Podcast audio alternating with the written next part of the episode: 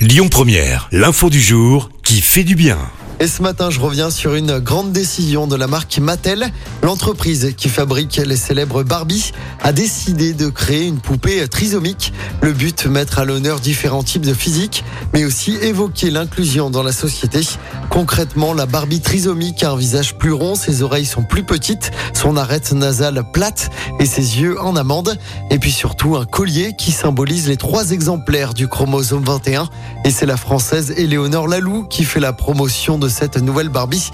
Elle a été la première personne trisomique à se présenter aux élections municipales. On le rappelle, la trisomie 21 touche 27 000 naissances par an en France, selon l'Institut de veille sanitaire. Écoutez votre radio Lyon Première en direct sur l'application Lyon Première, lyonpremière.fr et bien sûr à Lyon sur 90.2 FM et en DAB+. Lyon Première